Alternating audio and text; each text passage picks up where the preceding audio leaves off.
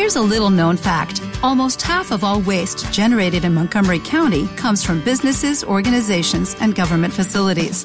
Reducing the amount of waste in your workplace will have a positive impact on our environment. It can also save you money on your disposal costs. Reducing waste and recycling at your business is easy to do and is the law in Montgomery County. Make it your business to recycle right. Learn more at montgomerycountymd.gov slash recycle right or call 311. Por la senda de la cruz. Y llamando a la gente y a sus discípulos les dijo, Si alguno quiere venir en pos de mí, niéguese a sí mismo y tome su cruz y sígame Marcos 8:34. Este desafiante llamado del Señor Jesucristo a la gente y a los discípulos o a quienes estaban dispuestos a seguirlo contrasta absolutamente con lo que vemos en el día de hoy respecto al concepto de cristianismo que existe y que está generalizado en prácticamente la mayoría de las iglesias en el mundo. Porque obviamente, si lo vemos en el contexto de aquel, de aquel primer siglo, cuando el Señor Jesucristo hizo su ministerio aquí en la tierra, seguramente nosotros echando un vistazo general podríamos apreciar que seguir a Jesús al monte de la transfiguración y ser testigo de su gloria, acompañarlo en la multiplicación de los panes y los peces y ser objeto de su compasión, ir con él en su entrada triunfal en Jerusalén y ser partícipe de su realeza,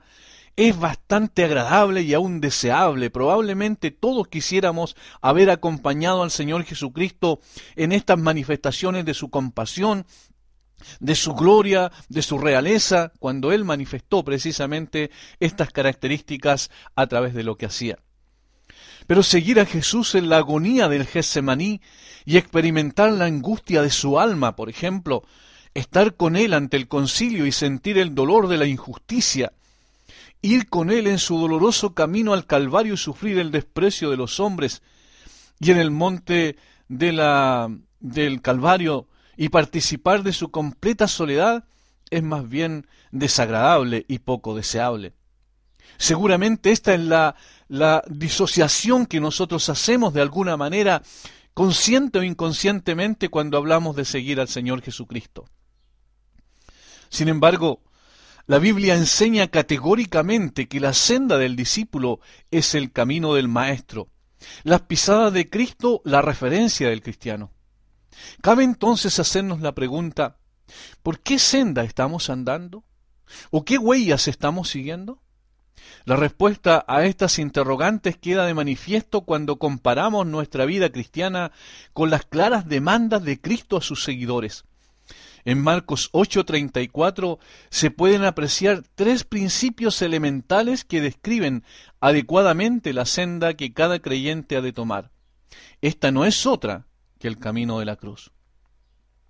En primer lugar, es una senda de negación. Niéguese a sí mismo, dice. La palabra griega, aperneomai, significa una negación absoluta, total, completa. Esta fue la vida de Jesús mientras estuvo en la tierra. Haya pues en vosotros este sentir que hubo también en Cristo Jesús, el cual siendo en forma de Dios, no estimó el ser igual a Dios como cosa que aferrarse, sino que se despojó a sí mismo. Filipenses 2, 5 al 7. Sin duda hubo una negación de parte del Señor desde el punto de vista de su humillación. En más de una ocasión dijo que había venido para hacer la voluntad de su Padre. Y hasta en el momento de más angustia en su vida terrenal exclamó, pero no se haga mi voluntad sino la tuya. Lucas 22, 42. Esto es realmente lo que implica la negación. Esta es la senda marcada por el Maestro para cada uno de sus seguidores. Y esta es también la evidencia de una vida genuinamente entregada a Cristo. Según el apóstol Juan, el que dice que permanece en él debe andar como él anduvo. Primera de Juan 2.6. Como se puede apreciar, no hay opción. Cada verdadero creyente ha sido llamado a negarse a sí mismo. Esto implica renunciar a las exigencias del propio yo, morir a los deseos, anhelos y demandas personales. Sin duda, este desafío del Señor Jesucristo a todo aquel que desea seguirle no es muy apreciado en el día de hoy, particularmente para una generación que vive en función de la satisfacción de sus propios anhelos y deseos personales. Esta generación hedonista, que vive por y para el placer, rechaza de plano caminar por la senda de la negación. Esta senda choca de frente con el camino trazado por los, comillas, especialistas de la salud mental. Para ellos, el verdadero problema del hombre consiste justamente en que se ha visto privado de satisfacer sus propios deseos y por ello manifiesta una pobre opinión de sí mismo. Falta de autoestima le llaman. Partiendo de esta premisa secular, humanista, egoísta y antibíblica, la Iglesia contemporánea ha creado una serie de ministerios al gusto del consumidor. Estos se caracterizan por ignorar el costo de seguir a Cristo y enfatizar la solución a todos sus problemas, poniendo al hombre sus necesidades en el centro y constituyendo a éste la razón de ser de la Iglesia de Cristo. Abominable herejía que es recibida por las personas como panacea de este siglo. Los temas de las predicaciones se centran en las necesidades de la gente y no en la voluntad de Dios, en alimentar el egocentrismo y el orgullo y no en la verdadera necesidad de morir a uno mismo, en vivir para sí mismo y no en vivir completamente por Cristo y para Cristo. ¡Qué necedad más grande! En el cielo toda la atención se centrará en Cristo, no en el hombre, como reza un himno de Samuel Rutherford. No contempla la novia su vestido, sino el rostro de su amado. No miraré yo a la gloria, sino a mi rey de gracia lleno. No a la corona que otorga él, sino a su horadada mano. El cordero es toda la gloria en la tierra de Manuel. El cordero es toda la gloria en la tierra de Manuel. Este hermano murió en 1661 repitiendo triunfante estas palabras. Toda la gloria en la tierra de Manuel, toda la gloria. Aquellos que ponen al hombre en el centro de todo el quehacer de la iglesia seguramente entenderán que no tienen nada que hacer en el cielo, puesto que allí todo se centrará en Cristo. El hombre no es más que polvo, como nada son todas las naciones delante de él, y en su comparación serán estimadas en menos que nada y que lo que no es, dice Isaías 40, 17. Y aún los más famosos y poderosos de esta tierra son nada delante del Señor. Él convierte en nada a los poderosos y a los que gobiernan la tierra hace como cosa vana, como si nunca hubieran sido plantados, como si nunca hubieran sido sembrados, como si nunca su tronco hubiera tenido raíz en la tierra, tan pronto como soplan ellos se secan y el torbellino los lleva como jarasca. Isaías 40, 23 y 24. El apóstol Pablo entendía muy bien esta realidad, puesto que se designó a sí mismo como el primero de los pecadores, primera de Timoteo 1.15, un mísero hombre, Romanos 7.24, menos que el más pequeño de los santos, Efesios 3.8. También dijo que los llamados a servir al Señor eran lo necio del mundo, lo débil del mundo, lo vil del mundo, lo menospreciado del mundo. Primera de Corintios 1, 27 y 28. Así de insignificante es el ser humano ante la presencia de Dios. Cuán insensato es, entonces, poner al hombre en el centro de todas las cosas y vivir para sí mismo. Cuando el creyente tiene una visión correcta de Dios y su santidad, tiene también, por contraste, una apreciación correcta de sí mismo. Y esto solo es posible cuando se aprende a pensar bíblicamente. Y no es precisamente esto último por lo cual se destaca el cristianismo en el día de hoy. Más bien solo los pensamientos de la cultura dominante son los pensamientos de la cultura dominante los que establecen los parámetros por los cuales es guiada la iglesia actual. No, no la palabra de Dios, lamentablemente. Por ello, cada uno busca a la iglesia con la finalidad de que satisfaga sus necesidades y tenga un mensaje positivo y adulador para alimentar su orgullo y egoísmo inherente. Un mensaje complaciente que no contenga desafío alguno, por lo cual es natural que el desafío de la cruz sea una ofensa para el hombre contemporáneo. Sin embargo, es la senda seguida por el Señor Jesucristo y es la demanda para todo aquel que desee seguirlo. Y no hay otra opción ni atajo alguno para hacer la voluntad de Dios. En consecuencia, la senda de la negación no es una opción, es un deber. Es necesario morir a sí mismo para vivir genuinamente en Cristo y para Cristo. Un famoso himno lo dice de esta manera. Nada poseo que no haya recibido, la gracia ha dado desde que he creído. La jactancia excluida, el orgullo yo abato, solo un pecador soy por la gracia salvo. Esta es mi historia. A Dios toda la gloria. Solo un pecador soy por la gracia salvo. A Dios toda la gloria. Para que sea dada a Dios toda la gloria es necesario caminar por la senda de la negación cada día. Quedar lleno de Cristo implica estar vacío del yo. Esto significa necesariamente dar una dura batalla con el enemigo interno que siempre quiere hacer su voluntad. Por esta razón, la senda de la cruz es también un camino de sacrificio. Y este es el segundo punto. Es una senda de sacrificio. Y tome su cruz, agrega inmediatamente el Señor después de decir que era necesario primero negarse a sí mismo. ¿Es una senda de negación? Es una senda de sacrificio.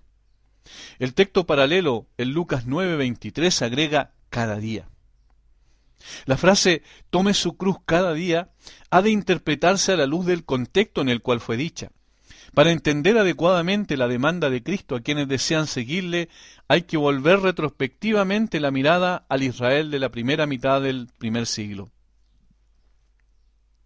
En este contexto, la cruz era un elemento de tortura y muerte segura. Para los romanos, un instrumento de ejecución y para los judíos, un instrumento de maldición. Gálatas 3:13. En consecuencia, el tomar la cruz indicaba contextualmente estar dispuesto a seguir a Jesús, si era necesario, aún hasta la muerte. Es decir, seguirlo no solo en sus momentos sublimes mientras estuvo en la tierra, sino también seguirlo hasta el mismo Calvario si fuera necesario. Esto es tan así que la mayoría de los discípulos de Jesús literalmente dieron su vida por él. El testimonio de las Sagradas Escrituras y el de la historia de la Iglesia coinciden absolutamente en este punto. Si en los primeros tres siglos de la era cristiana la Iglesia de Cristo fue objeto de una persecución terrible y miles de seguidores de Jesús estuvieron dispuestos a dar su vida por su fe en Él, ¿por qué se rebajan las demandas de Cristo a sus seguidores modernos? ¿Por qué estos mensajes desafiantes que demandan la absoluta entrega sacrificial de aquellos que dicen ser seguidores de Cristo están ajena hoy a la vida de la Iglesia? ¿Qué pasaría si el Señor, en su soberanía, permitiera una gran persecución en contra de su Iglesia actual? Aunque yo sé que en algunas partes así es, es un hecho, es una realidad. No obstante, en la mayor parte de los países del mundo donde profesamos el cristianismo, esto no es no es así todavía. Pero ¿qué pasaría si el Señor permitiera una gran persecución en contra de su iglesia? Todas estas preguntas y muchas más han de servir a cada creyente para que examine su real compromiso con Cristo. Seguir a Cristo no es un juego, no es una religión que demanda el cumplimiento de rituales externos, vacíos y formales.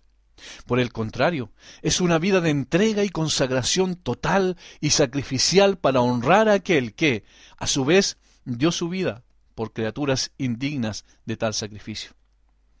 Sin embargo, las librerías cristianas están llenas de libros que tienen como tema central al hombre sus necesidades. Abundan los libros que tratan sobre la depresión, el temor, el rechazo, el divorcio, la soledad, la autoestima, etc. La victimización del hombre es hoy el tema y no la cruz de Cristo. La satisfacción del hombre y no la gloria de Dios.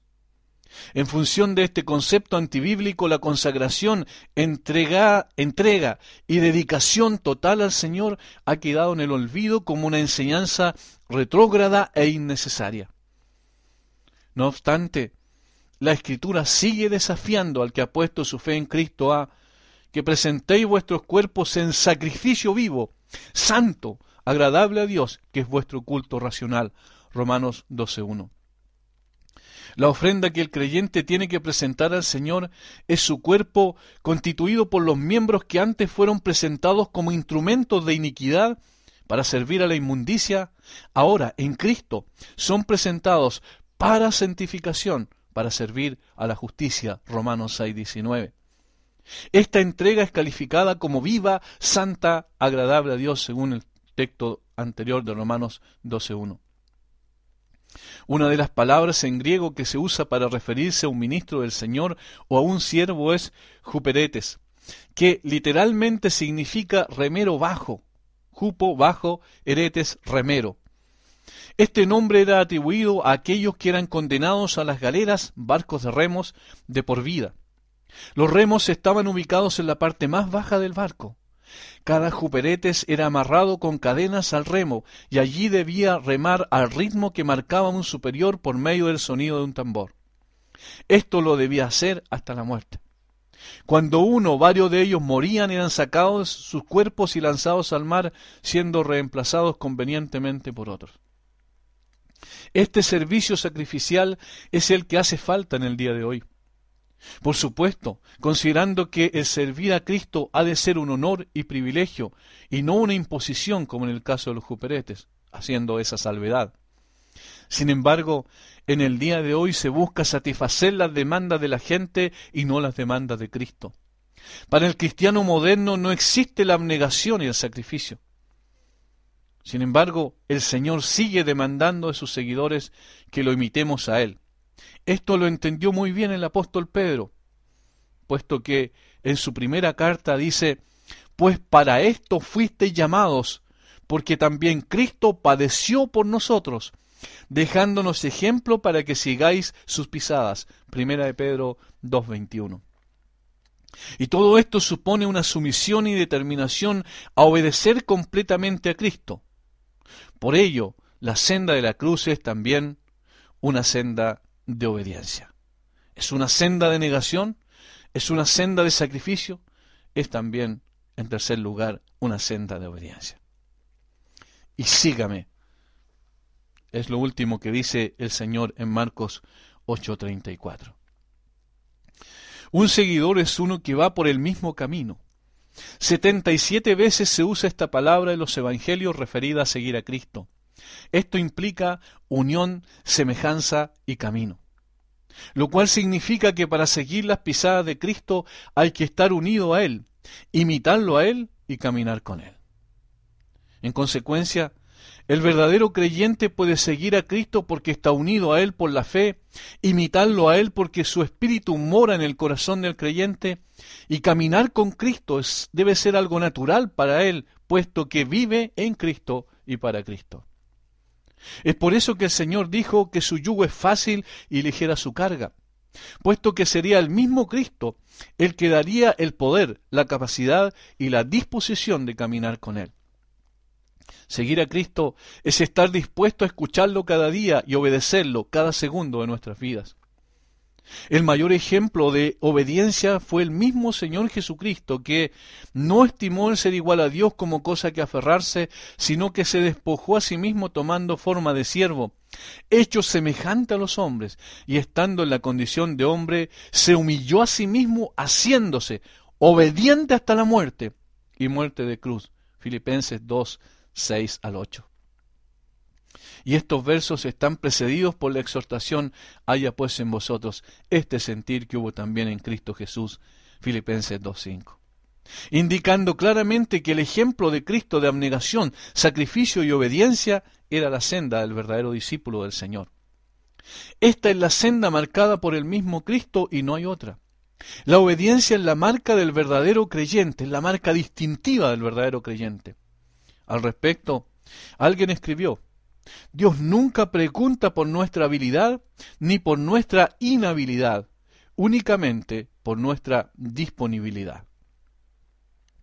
Todo aquel que desea caminar por una senda de placer, satisfacción y prosperidad es que no ha entendido lo que significa ser un seguidor de Cristo. Lamentablemente, eso es lo que millones de personas alrededor del mundo están buscando hoy. Por ello es que están dispuestos a seguir a mentirosos disfrazados de apóstoles de Cristo que les prometen dar satisfacción a sus deseos carnales. Estos no se dan cuenta, no se dan cuenta que los deseos carnales batallan contra el alma, desvían del verdadero camino de Cristo y conducen directamente a una eterna condenación. Este camino no es la senda de Cristo. La senda de Cristo está marcada por la cruz. Sin cruz no hay salvación, sin cruz no hay cristianismo, sin cruz no hay vida verdadera. El mensaje de la cruz es el que tiene que volver a ocupar el primer lugar en nuestros púlpitos. Sus demandas son tan frescas y necesarias hoy como lo fueron para los creyentes de los primeros siglos. El Señor no ha cambiado, tampoco sus justas demandas. Todo aquel que quiera seguir a Cristo debe estar dispuesto a negarse a sí mismo, tomar su cruz cada día y seguirlo. No existe otro camino. La senda está marcada en la senda de la cruz.